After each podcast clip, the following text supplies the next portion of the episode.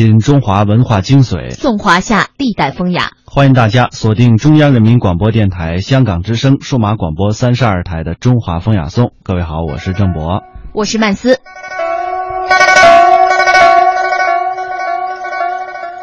扇子啊，乃引风之物，又因文人雅士的青睐呢，所以说后来被称为是怀秀雅物。我们大家都非常熟悉这个评书和相声，在这两个曲艺形式当中，都涉及到了扇子的应用。那么今天的节目当中，我们就来和各位听众朋友们来说一说这怀秀雅物折扇。评书三尺舌，六尺台，论古谈古论今，指点江山。这其中的道具却只有扇子、醒目和丝巾三种。一把扇子在评书先生手中可以做百般物件。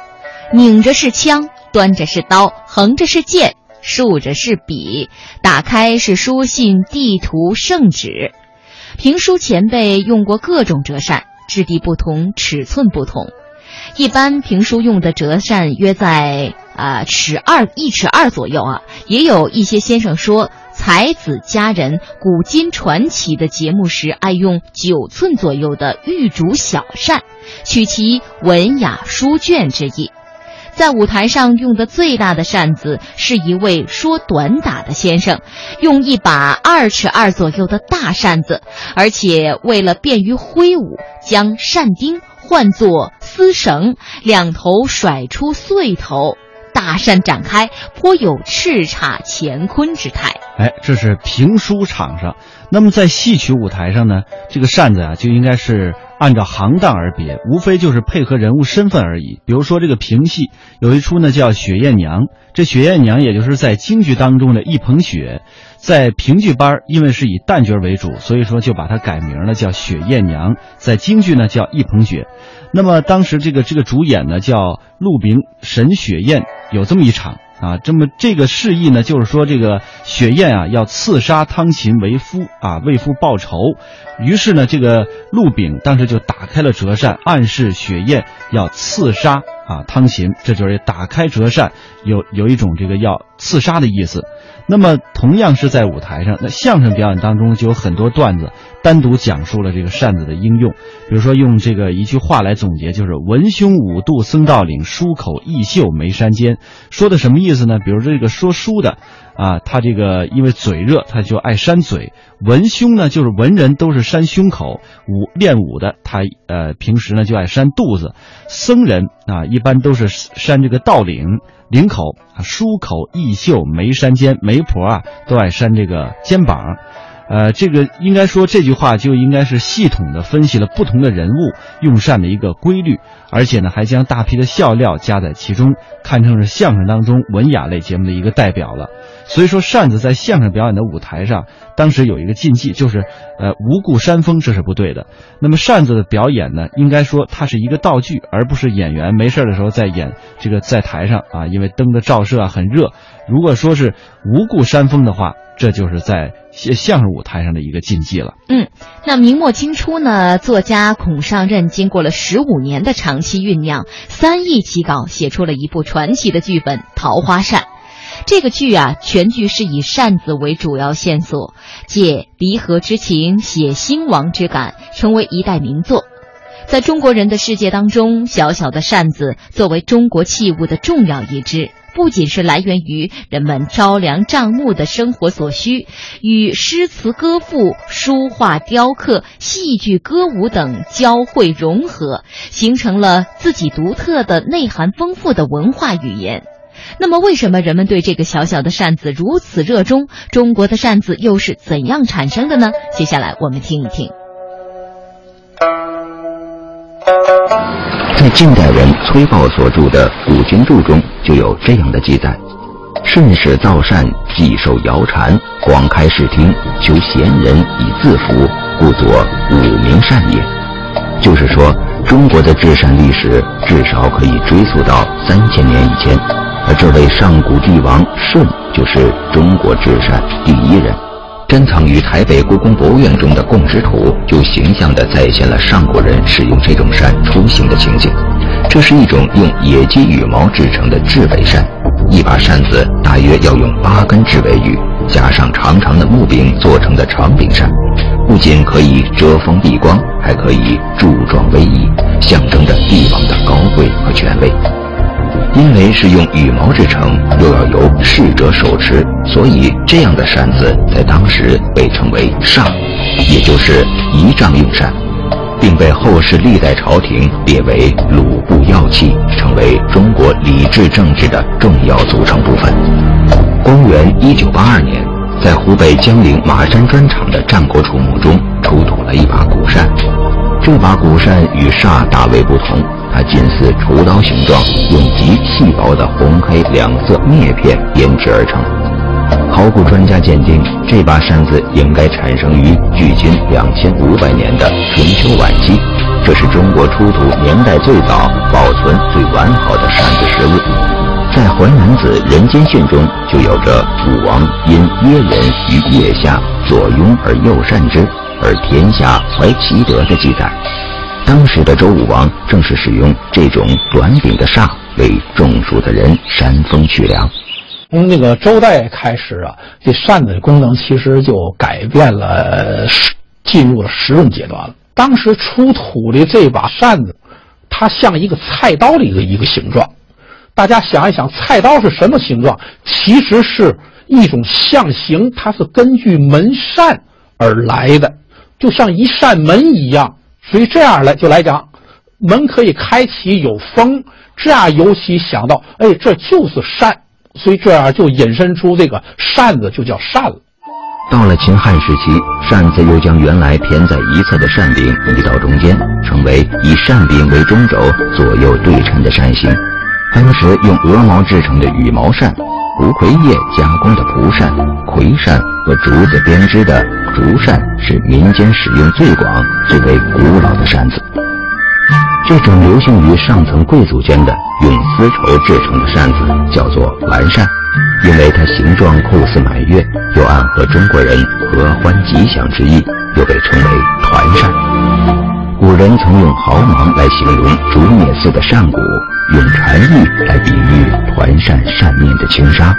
但是丝绸的这个团扇或者是环扇，它是最方便，又是符合中国最符合中国人审美的。从方便来讲，它轻。中国人的团扇常常是一根细细的竹子的柄啊，然后拿竹子团一个筐，然后里面装上丝绸，所以那个非常轻。丝绸的虽然轻，它照样能够把风引起来，所以它使用非常方便，拿起来呢也好看。我们中国人也把丝绸看的是非常高贵的一种材料。为什么主要是圆的呢？因为圆跟咱们中国的那个圆满啊，什么这个美好的事情想望。中国人总是追求圆满，啊，希望不要有一点缺憾。所谓团扇，团扇美人鬓还遮面，就是说女人用团扇来掩面遮羞，更显其温柔和蔼。一语道破了团扇在中国文化中所产生的奇妙效果。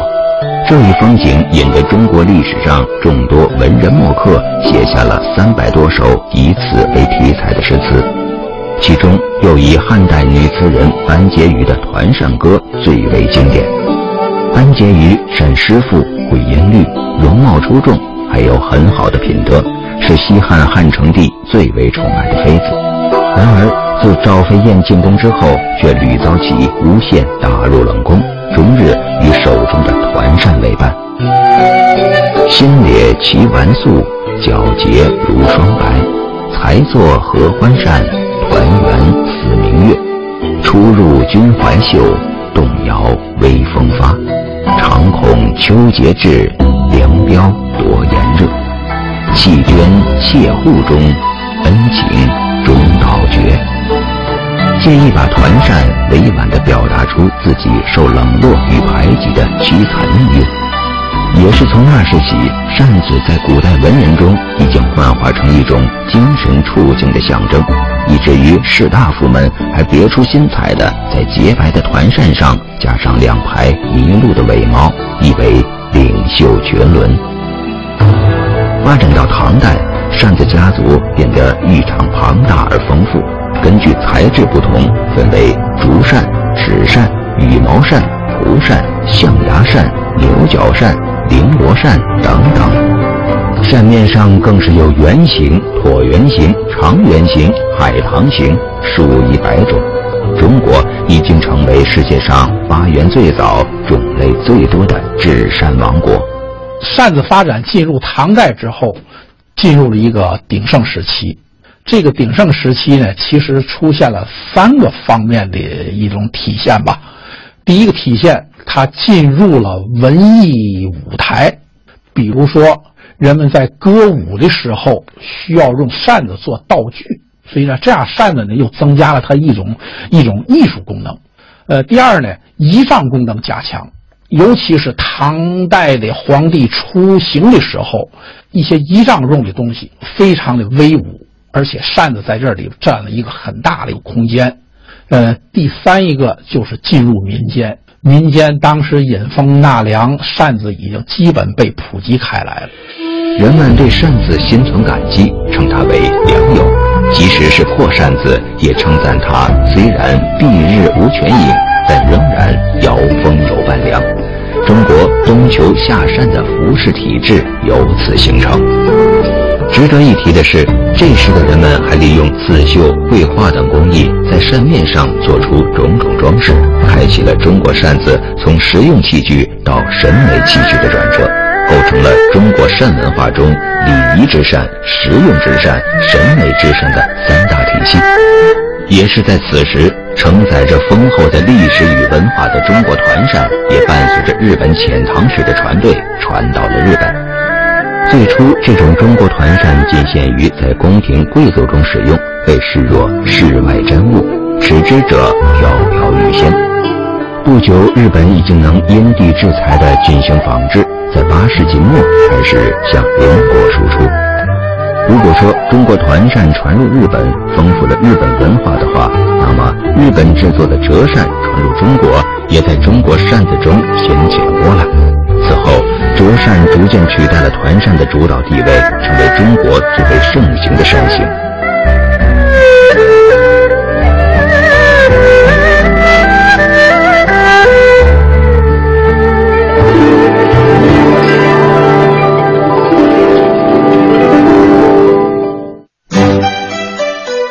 每天一小时，请随我们走进大观园，感受红楼儿女的情怀；每天一小时，随我们坐进白鹿书院，听诸子的治家格言；每天一小时，可邀李白品美酒，白居易赏梅花。今天这一小时，你来了吗？这里是中央人民广播电台香港之声《中华风雅颂》。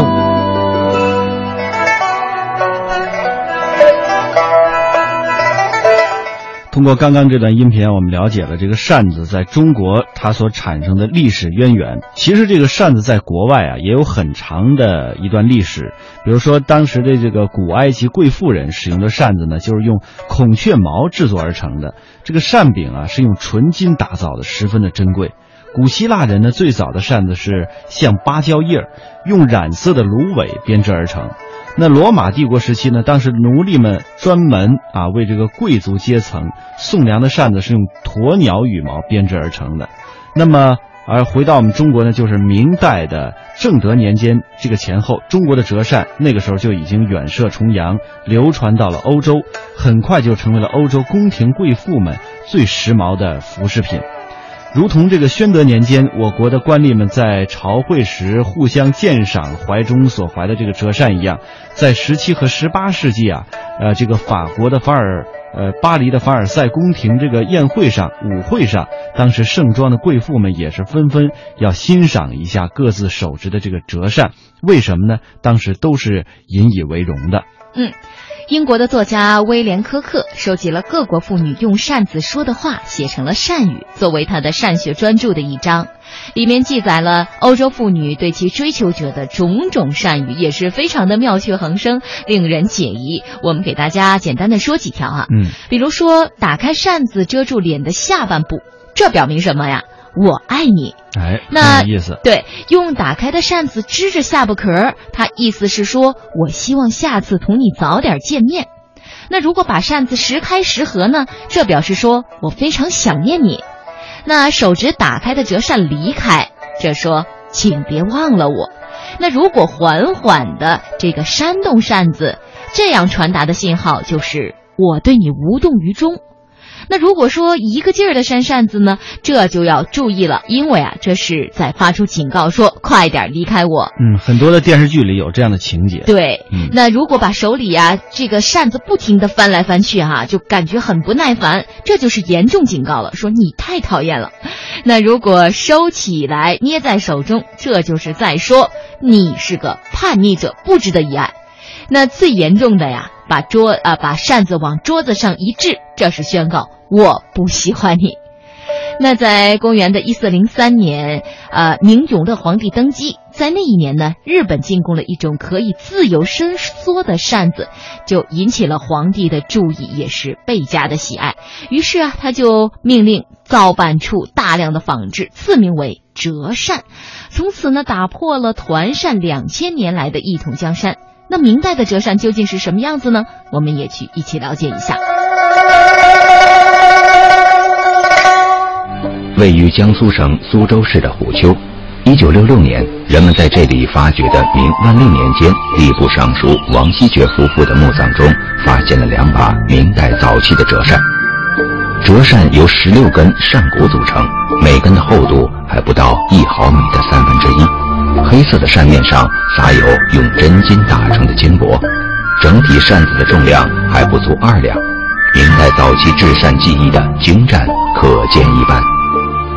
很普通的中国折扇，很典型，宽度一般在十二三毫米，无形当中保护了扇面，长度九寸五，它的这个长度正非常适合人的这个骨骼结构的，人拿在手中，而且放在袖子里边，正是小臂的这个长度，弯曲起来非常自如。同时呢，这个扇子大家看一眼，它整个它的这个角度是一百二十度，这个角度人放在这个膝上，坐在这里边扇起来是非常自如，而且这个画面和人对方的这个视线正成为一个平行线，看起来欣赏画面也是非常自然的。折扇又名撒扇、巨头扇，以其收拢时能够两头合并归一而得名。扇骨多而纤细的叫做女扇，扇骨长而宽的被称为男扇。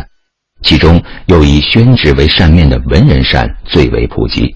在明代昆曲《桃花扇》中，风流才子们人手一把折扇，这是明代最寻常不过的生活场景了。那时，山水、人物、花鸟等等多姿多彩的图像为扇子注入了鲜活的艺术生命，于是原本只是避暑纳凉的折扇，有了怀秀雅物的美称。文人诗书画是一种最高档次，就从元代文人派形成，它就是诗书画的形成。那么诗书画形成最能体现的平台是什么？就是折扇，因为折扇它一面是诗，一面是画，然后他的诗要用书法把它写出来，所以一把折扇拿出来，它就代表了诗书画文人的一个最高档次的体现。那所以呢，而且这个折扇它提起方便，开启有合。这样的话呢，给人给人一种最雅雅致的欣赏。明清两代，中国的制扇业已经十分的繁盛，而江浙一带是最为发达的地区，特别是折扇的制造中心。事实，商店经济的发展促进了这里城市的繁荣。江南进士之多，雄居全国之首，约占总数的七分之一。正是因为这昌盛的文脉，使得江浙地区处处都洋溢着儒雅之风。身处其中的折扇也不例外。明代文正亨在他的《常务志》中就有这样的描述：“纸币墨鱼，怀秀；别装卷册以供玩，香言祭酒，习以成风。”其实晚明的文化倾向就是文人化，特别是文人那种追求精致生活的，什么东西都要玩得很精致，不是奢华是精致。那么这种文化在扇子这个里面特别合适，因为它是一个近身近看，就在手中把玩的，不是一个远远看的东西，所以这东西是要求精致的，所以文人就变得很重要。那么扇面书画没有问题，文人本身就是参与者。那么扇骨和扇面本身的制作是一个工艺美术的范畴，这种精致的工艺美术的范畴，它只有一条出路，就是文人跟文人结合，走文人倾向。风风国之风尚，风尚风尚雅雅国之韵味，之韵味。诵三山五岳，歌诸子百家，赏清风明月。吟唐诗宋词，品中华文化精髓，颂华夏历代风雅。中华风雅颂。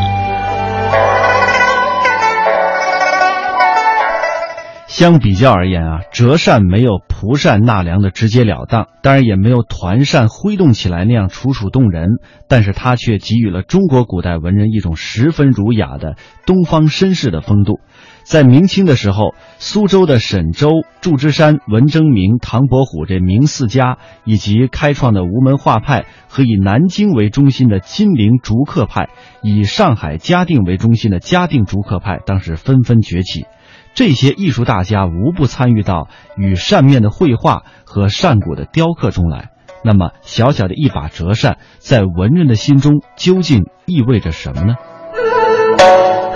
胡仲谦是明代万历年间金陵派竹刻的创始人，正是他首次将雕刻艺术运用到扇骨之中。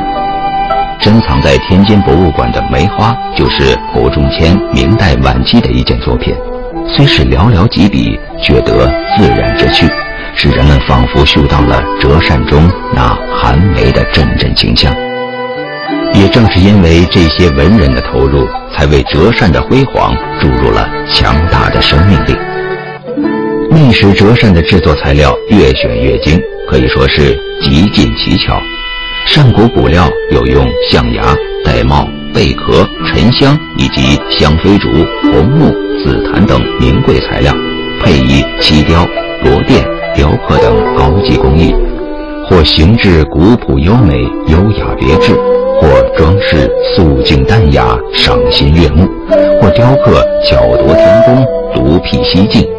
扇面更是五彩缤纷，更有无数的大家离手与方寸之间的巧妙构思、书画点缀。甚至连扇坠、扇套、扇盒都十分考究。一把小小的折扇已经成为了包揽各种工艺的集大成者。我们现在的这个折扇，它可以怀袖雅物，搁在怀里，搁在袖里边，它可以随身而带。扇子一旦进入公差场合，其实是大家互相传阅、互相观看的一种公开品了。在这个时候。对这个的精致程度，显示一种你的身份，显示你的富贵，显示你的这种欣赏水平。扇子又有了这种功能了。儒雅的折扇，在男人们看来，不仅是用以生风纳凉的工具，也不仅是一件艺术品，更成为他们身份地位的象征。这也让当时来华的意大利人利玛窦倍感惊讶。他在他的游记中写道。在这里有一种特殊的行业，远比别处普遍，那就是纸扇业。在大庭广众之中不带扇子，会被认为是缺乏风度。尽管气候已经使人避风而不是扇风，或许这种特殊的习俗的原因是人们用扇子是为了装饰，而更甚于为了需要。如果说文人扇追求的是一种雅韵的话，那么，流行于普通民众间的黑纸扇，则更加注重于扇子的结实耐用。它的扇面采用的是桑皮纸，其韧性非宣纸可比。其黑则源于煤炭，不怕水湿，因而又有一把扇子半把伞的美誉。京剧人物、民间故事、山水风景，展现出了与文人用扇风格迥异的世俗生活情趣。有了文人的专宠，普通民众的垂青，折扇由此大行其道。明末以来，中国已经成为了世界上最大的折扇生产和出口国。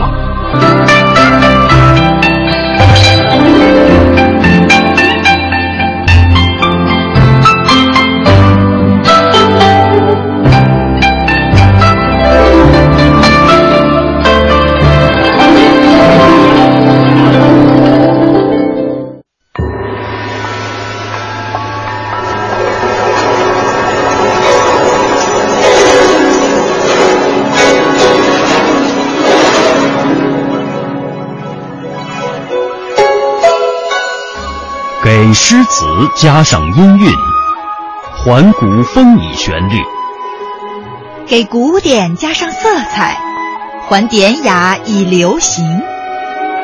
旋律古风。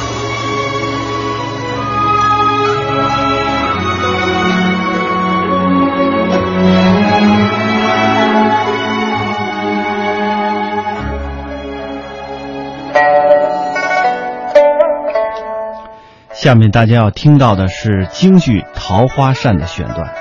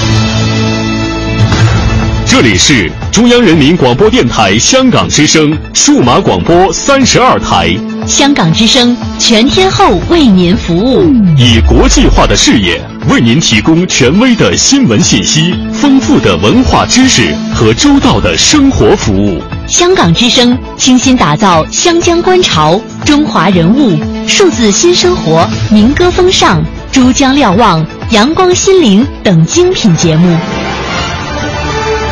评说新闻中的道理，论述事实中的缘由。香港之声新闻节目，纵览全球资讯，平息焦点话题。他们如璀璨明珠，点亮历史长河；他们如文明文化节目，共享文化盛宴，欣赏壮美诗篇。歌声随聚散的浮云，从辽阔天空而来。音乐节目唱响五彩华章，拨动你我心弦。从旷野大地而来。纵观生活大千世界，世界。生活服务节目，发现生活智慧，展示多彩人生，寻找独家观点。普通话、广州话双语播出。敬请关注中央人民广播电台香港之声数码广播三十二台。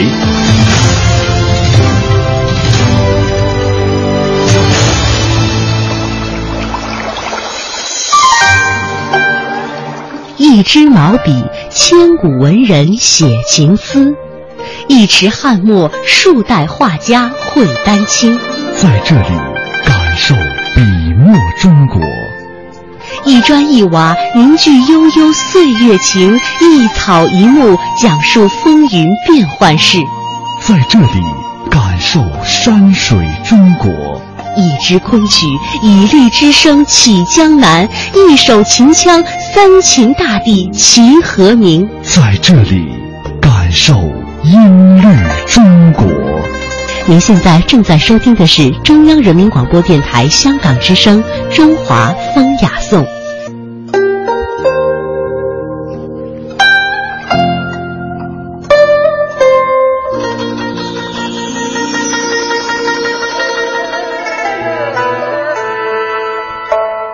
在半点评选之后，欢迎大家继续收听《中华风雅颂》。各位好，我是郑博。各位好，我是曼斯。古往今来啊，不少文人雅士、丹青高手，包括梨园名伶，与银尺折扇都结下了不解之缘。那么接下来，我们随孔子学堂的《品物记之折扇篇》，走进这怀秀雅物的前世今生。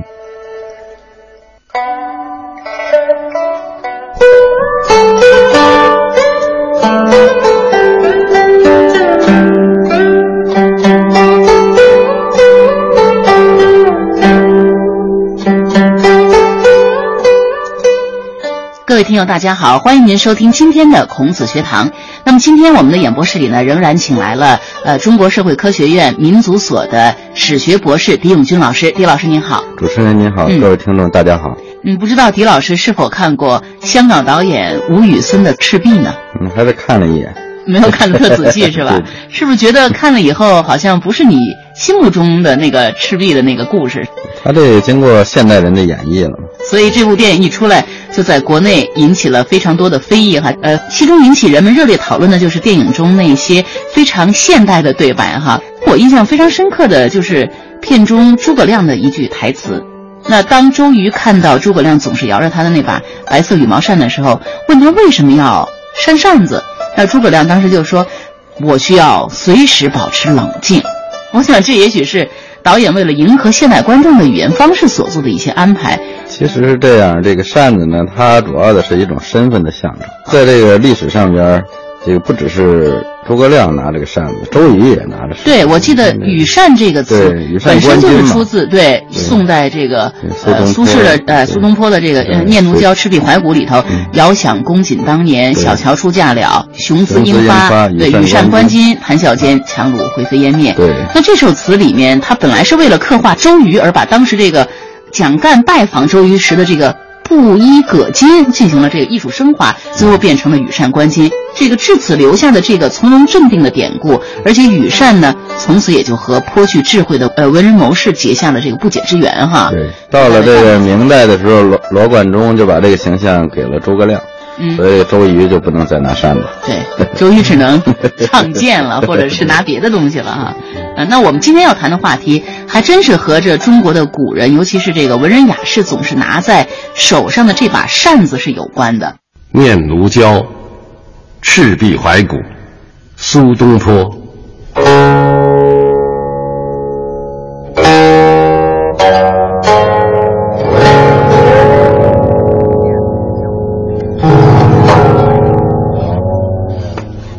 大江东去，浪淘尽，千古风流人物。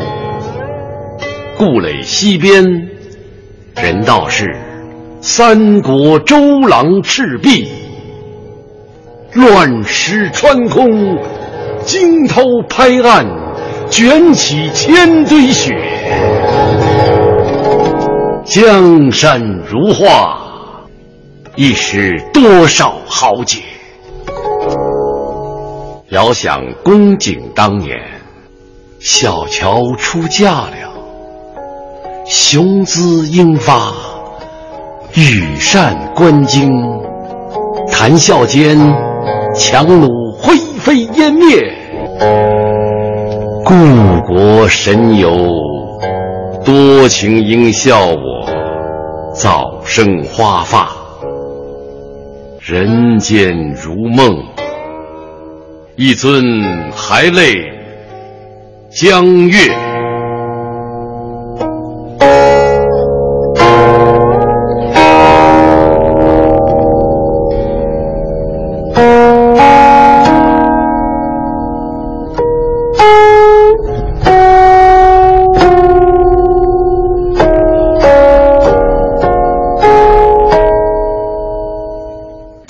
大家看过中国古代的一些绘画，或者是哪怕只看过一些古装的影视剧，都会发现古代的才子佳人啊，总是扇不离手的。那到了我想是明以后吧，那那些文士可能更多的不是拿剑了，而是拿着这个画着一些名画着或者题的字这个折扇哈，一边摇着一边附庸风雅。那狄老师，中国人什么时候开始喜欢用扇？那扇子也有些什么讲究吗？是这样，实际上这个扇子呢，本身它最早呢，它是一种纯实用的那么一种这个人的日常生活的一种工具吧。它主要的呢是为了驱热，因为这个扇子之用呢，可以说起于远古。过去咱们知道也没有什么这个降温的手段，而且大多数人呢，他都要在这个暴露在露天，然后到了炎炎盛夏的时候，烈日喷火，所以咱们的先人呢，在无奈之余。为了这个能够缓解这种酷热，所以他只能是顺手取下这个树叶啊，或者芹羽啊，或者经过简单的加工，然后呢，来这个驱热。这种驱热呢，主要有两个功能，一个是障日，一个是引风。所谓障日呢，就是挡着太阳，遮阳的遮阳。再有呢，就是引风，就是扇扇风。然后呢，这就是扇子的这个出源。随后呢，扇子不断的发展完善呢，它的种类就开始越来越多了，最终呢是琳琅满目。从这个最早的文字记载呢，有这个扇子成于商殷之说，也就是说，在这个商朝，据这个晋朝的一个叫崔豹的人的古今注呢写的，说雉尾扇起于殷氏高宗，就羽毛扇啊，对，这是属于是一个羽毛扇的起源。因为咱们知道这个中国的这个字啊，它有相当的一批字，它是形声字啊、会意字和这个象形字。对，扇字啊，它这个本身它里边有个羽毛的羽，嗯，就说明这个最早的这个扇子啊，它这个应该是羽毛来这个制作的。这个字呢，它有这个活化石的这个功能。嗯，后来咱们知道这个扇子啊越来越多了，但是在这个扇子家族当中呢，以这个羽毛扇呢，它是资格最老。应用最为广泛的呢，平民当中用的最多的是蒲葵扇。蒲葵扇它实际上是一种这个叫蒲葵这个植物的一个叶子，就是现在最便宜的那种。经过简单的加工，基本上就是就着那个形状，把它用一个边儿给这个包一下，它那个把就是那个蒲葵那个叶子的那个叶柄。就这种扇子呢，最为常见，实际上也最为实用。琴心静胆。玉光华，树蕙滋兰，杏无涯。东篱菊前倚孤酒，西窗烛下几盏茶。中国社会科学院狄永军老师携新书《品物记》做客孔子学堂，带我们重温古人生活的风雅记忆。感悟中国文化传统的诗意生活。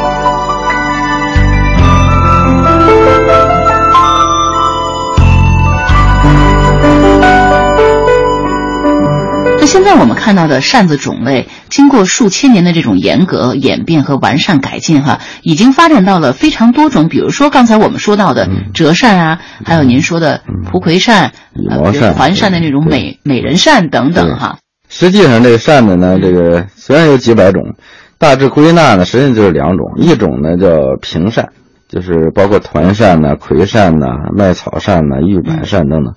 这些平扇的最大特点是不能折叠。第二种呢就是折扇，也就是它能够折叠的。嗯，它这个展开呢是一个扇形，这个扇形本身呢，它就可以承载文化，在上面题字啊、画画都是可以的。对。平扇呢，可以说直接起源于帐扇，它就是就很遮阳的那种扇。后来这个帐扇呢，咱们知道，那贵族可以用它作为一种礼仪，就是这个过去像这个皇帝啊，他这个出游的时候，有两个人给他打着两个扇子，交叉的，对对对，它这实际上是一种按现代话说是一种规格，一般的人身份的象征是不能这样做的。就是到西汉时期啊，出现了一种合欢扇，实际上就是一种团扇，相对来讲是一个圆的，当然也有椭圆的了。嗯，它以这个竹木为架，扇面呢，它取的颜色基本都是素白色，然后用这个薄绢啊，然后糊成。所以呢，和这个圆圆的月亮啊是非常相似的。哦，这种这个扇子呢，过去都是属于这个宫女啊和这侍女等等来这个使用的啊。看来女人用来装点平日生活的是比较多的用这个扇。又可以体现出你青年女子天真烂漫的魅力。像那个杜牧呢，嗯，他也曾经以这个青罗小扇扑流萤，非常有名的一句话，是描写少女们这个活泼姿态和欢乐情绪。是。而这个折扇呢，它也叫巨头扇，也叫撒扇，就可以歘一下就撒开了。嗯。根据这个史料记载呢，携带方便的折扇最早起源于北宋，而到了南宋时期呢。折扇的生产呢也有相当的规模，到了明代呢更为盛行。嗯，皇帝下诏让这个宫内的工匠呢仿照这个高丽扇，因为这个中国这个折扇呢传到朝鲜半岛以后，他们呢也进行了发挥。嗯，后来这个工艺呢很有特色。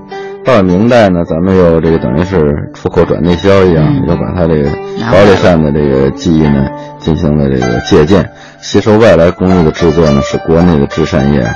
啊，这个有很大的发展。嗯，那在后来也通常呃是文人们钟爱的一个事物了哈。往往表现附庸风雅的时候，就是常常会拿着扇子扇来扇去，然后随口吟诵出一些什么诗词什么的。对他这个诗词有好多人就就写在这个扇子上，啊，所以这个就是后来所谓的扇面儿。对，扇面呢本身它就是一种书法和这个绘画的一种载体。扇面现在就把那个骨抽掉，或者是根本就不用这个制扇，就形成那种这个扇形的这么一个平面在上边，然后这个写字画画，作为一个承载呃画作的这么一个，它是一种书法嗯。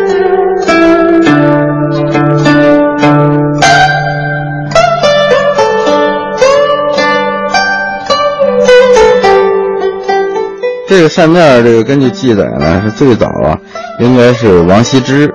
王羲之他这个题扇，这个据这个《晋书·王羲之传》啊，这我还查过，这上面还真是有这个记载。嗯，就是王羲之为这个老妇题扇的这个佳话，很有名的一个故事。对，至今呢，在这个浙江绍兴积山街呢，还有题扇桥。嗯，相传呢，就是这个王羲之题扇的地方。有一天呢，当时天气很热，王羲之呢看见一位。白发苍苍的老太太呢，抱着一大包竹扇子在桥上叫卖，但没有人买。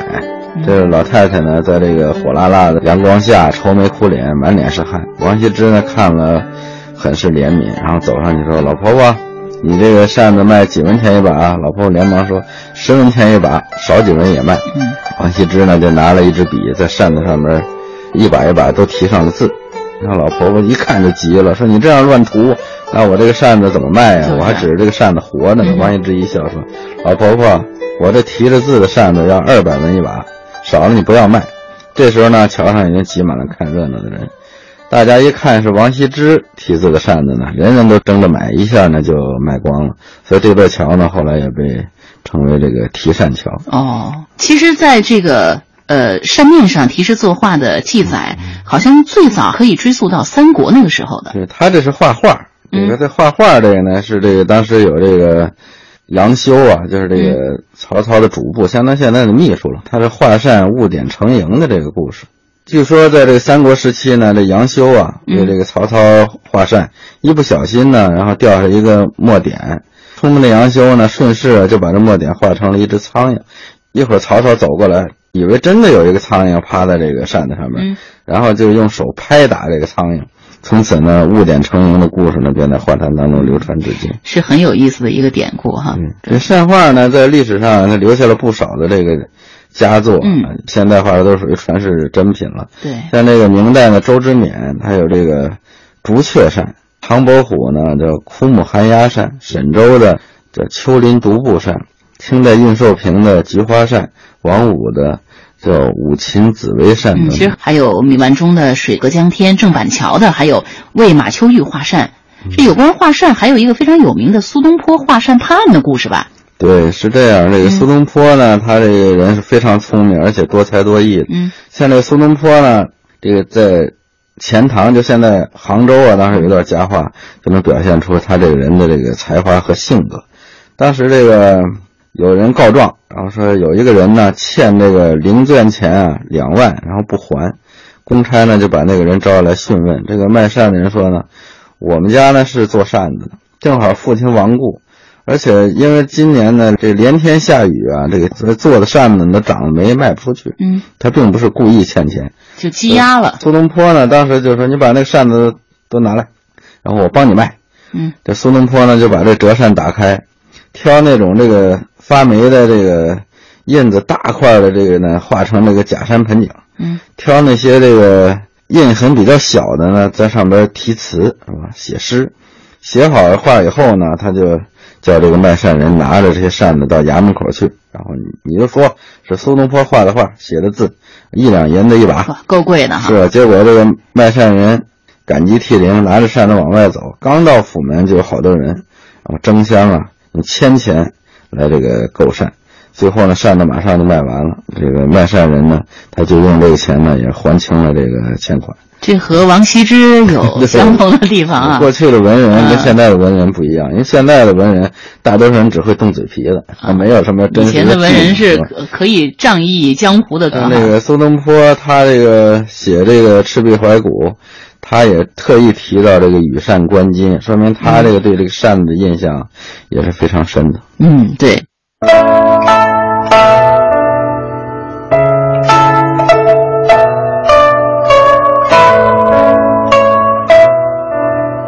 孔子学堂的听众朋友们，大家好，我是中国社会科学院民族所的狄永军。我今年已经踏过了五十岁的门槛，所以对过去的“日月如梭，光阴似水”的提法的感受呢是越来越深刻。在梳理中国传统文化的过程中，我经常能感受到孔子所说的“依于人，游于义”的那种洒脱。现代生活最大的问题就是压力大，嗯，节奏快。和这个真正的人所应该适应的那种生物钟的那种节奏呢，这个差距越来越大，所以好多人就感觉到很不闲适、不放松，生活情趣不像过去那么丰富了。如果能够通过了解传统文化的内容，使我们重温前辈的生活情趣，让我们的心灵得到净化，精神有所依托，可以说呢是我的一个非常强烈的愿望。而当今时代呢，教育几乎普及。休闲呢，也是人人可以享受的权利，所以我们只要自己有这种意识，优雅的生活呢，就已近在咫尺。在一个文化提升的时代呢，作为一个知识分子，传道释道与弘道呢，是我们责无旁贷的使命。我认为传统文化呢，它不是僵化的教条，也不是空泛的理念，而是活生生的存在，有血有肉的实体。而从微观层面将文化依托的各个载体呢，逐一的予以展示，体味其中的博大精深，以延续我们对中华文化的热爱，不失为弘扬传统文化的一种有效途径。我的这部文集呢，就是我个人在这方面做的一个努力。今天把它带到孔子学堂，和大家一起交流，让大家分享我在这个梳理中国传统文化当中所带来的快乐。谢谢大家。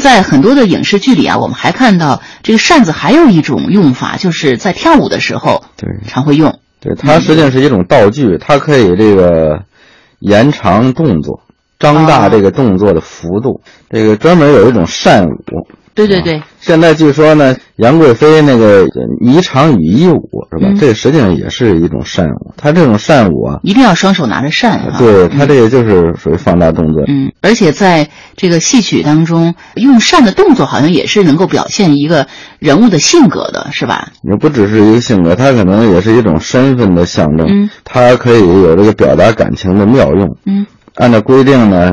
武者呢扇胸前，文者呢扇肩膀。哦，然后商人呢扇肚腹，就扇肚皮；肚子，走卒呢扇头顶；教车呢扇裆。哈哈哈因为走的太热了，要散热。一看就是没有教养。这是戏剧艺术当中呢，运用扇的动作来刻画、表达人物性格的一种总结吧。在这个戏剧里里边呢，我觉得最应该提的一个事情就是这个清初文人孔尚任呢，他写的这个。剧本叫《桃花扇》，嗯，这个桃花扇呢，实际上是借这个扇子抒发这个亡国之恨的。对，因为这个孔尚任呢，本身他是属于这个孔子的这个后裔，后裔对，所以他呢应该是这种华夏情怀啊，他比一般的人更浓一些，浓一些。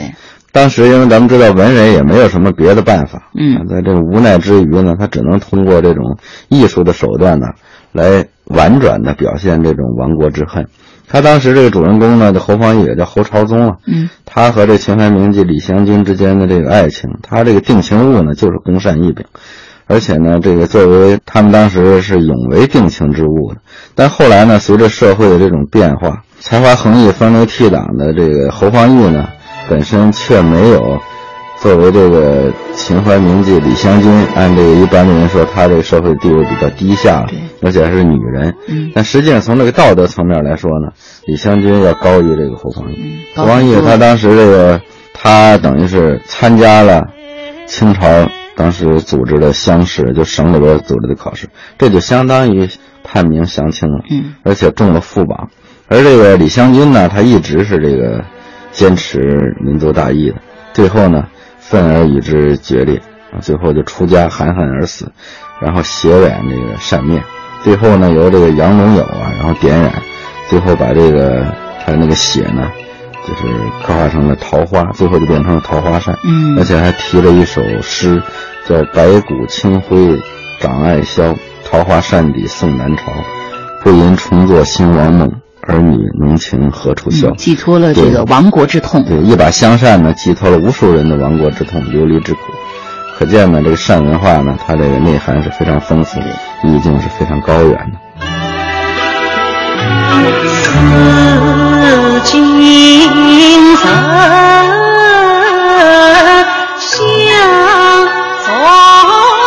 扇子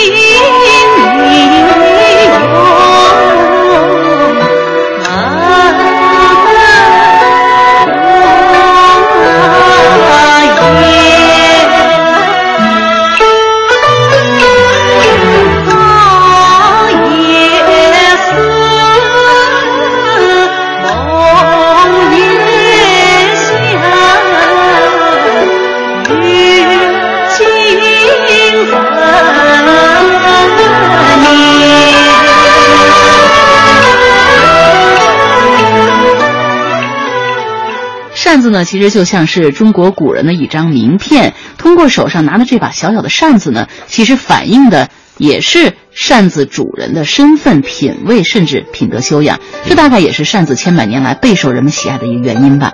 那么，在中国江南的一些农村呢，人们还有在端午节拿扇子做礼物来馈赠亲友的风俗。听众朋友也不妨买上几把精美的扇子，送给自己的亲朋好友。不仅呢看起来赏心悦目，还能够带去一份清凉的祝福呢。这种扇子恐怕比电扇更有意境。对，而且也更有内涵在里面哈。对，好，听众朋友，那今天的孔子学堂到这里就结束了，感谢各位收听，听众朋友再会。各位听众再会。